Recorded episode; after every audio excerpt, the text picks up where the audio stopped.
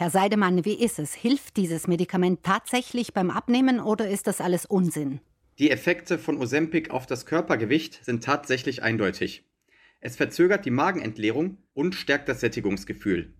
In der Step 1 Studie konnte gezeigt werden, dass die Teilnehmer mit diesem Medikament im Schnitt bis zu 15,3 Kilogramm an Körpergewicht verlieren, allerdings erst über einen Zeitraum von 17 Monaten und das auch nur in Verbindung mit einer Bewegungstherapie und einem vorgegebenen Ernährungsplan. Also Mittel einnehmen und die Pfunde schmelzen nur so dahin ist schon mal nicht. Können denn Nebenwirkungen auftreten, wenn jemand, der gar kein Diabetes hat, dieses Medikament Ozempic einnimmt? Das Ozempic wurde in den medizinischen Tests bereits Menschen verabreicht, die nicht unter Diabetes litten. Die Nebenwirkungen, die dabei beobachtet wurden, waren vor allem diverse Verdauungsbeschwerden wie Durchfall oder Verstopfung, aber auch Übelkeit und Erbrechen.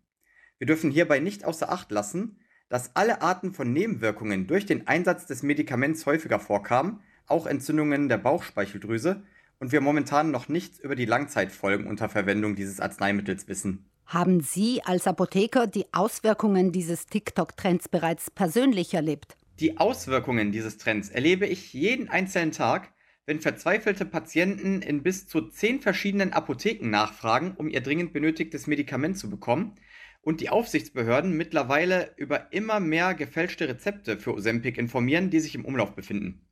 Meistens bleibt uns dann auch gar nichts anderes übrig, als die Diabetiker auf sehr lange Wartelisten zu setzen oder sogar vorzuschicken, weil wir aufgrund der Lieferschwierigkeiten immer weniger Medikamente bekommen können und es kaum Alternativen gibt. Welche Folgen könnten Diabetespatientinnen und Patienten treffen, wenn ihr Medikament weiterhin missbraucht wird?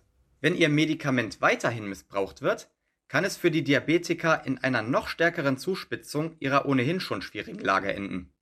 Ozempic kann beispielsweise als Alternative dienen, wenn andere Diabetesmittel nicht vertragen werden. Und wenn diese dann auch nicht mehr zu bekommen sind, dann kann es passieren, dass die Diabetiker in verschiedenen Städten nachfragen müssen, um noch an ihr Präparat zu kommen, was auch schon passiert ist. Und im schlimmsten Fall können wir für die Patienten überhaupt nichts mehr tun. Wie besorgt sind Sie, was die Lage betrifft? Was ist Ihr Appell an die Menschen, die das Medikament eigentlich nicht bräuchten? Ich möchte gerne für mehr Rücksichtnahme appellieren gegenüber den hilfsbedürftigen Menschen, die dieses wichtige Medikament dringend brauchen.